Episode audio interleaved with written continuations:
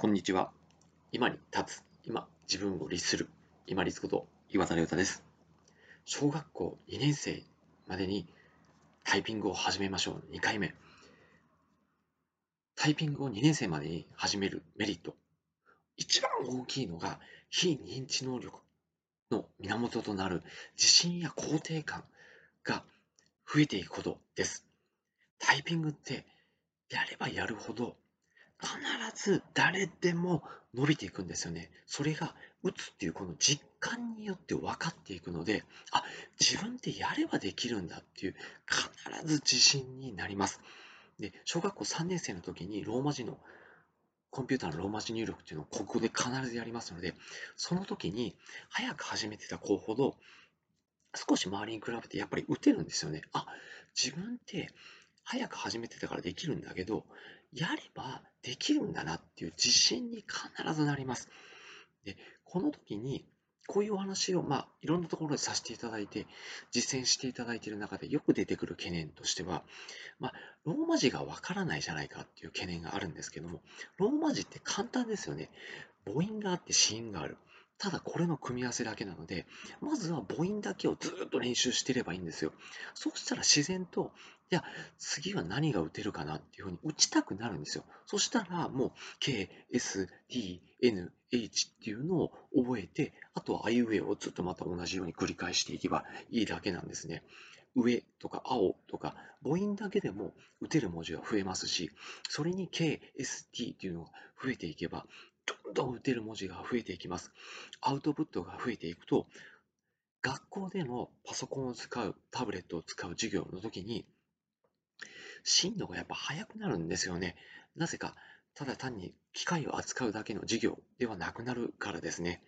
そして、懸念点として2つ目あるのが機械がないということですね。まあ、パソコンはもう大人が使ってるからっていうこともあるかもしれませんけれども、古いスマートフォンとかタブレットありませんか？もしくは、格安の中古店で売っている古いスマートフォン、もう今はもう3000円、4000円で買えると思います。それに、Bluetooth で接続できるこういう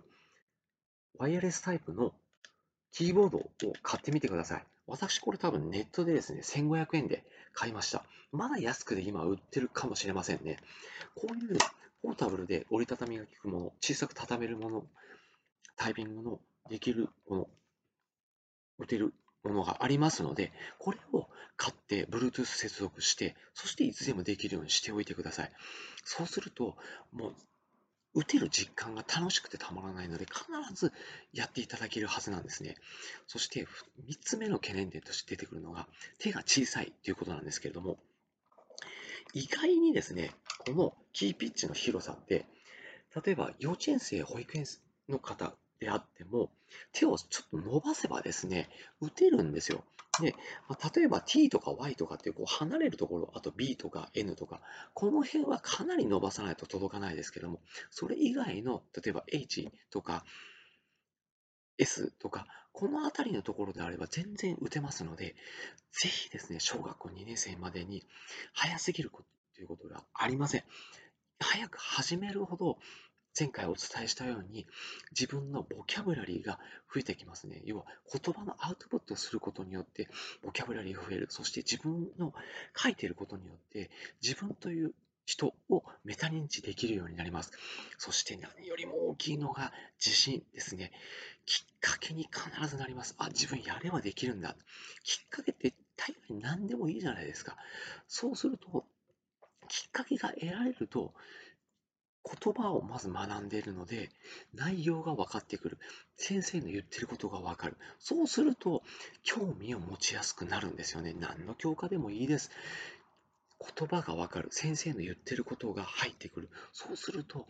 勉強が面白くなる。興味を持ち始める。この入り口としてもこのタイピングっていうのは使えますので、ぜひまずボキャブラリーを入れる。そして自分に自信を持つきっかけとして、ぜひ始めてみてください。お金も時間もかからないです。幼稚園や保育園で何か自分の絵の特徴が、特色が欲しいなというところは、入学前までにもう一人一台になってます、小学校で。タイピングをぜひ導入されてみてください。導入コストもかかあまりかからないので、ぜひおすすめです。強くおすすめします。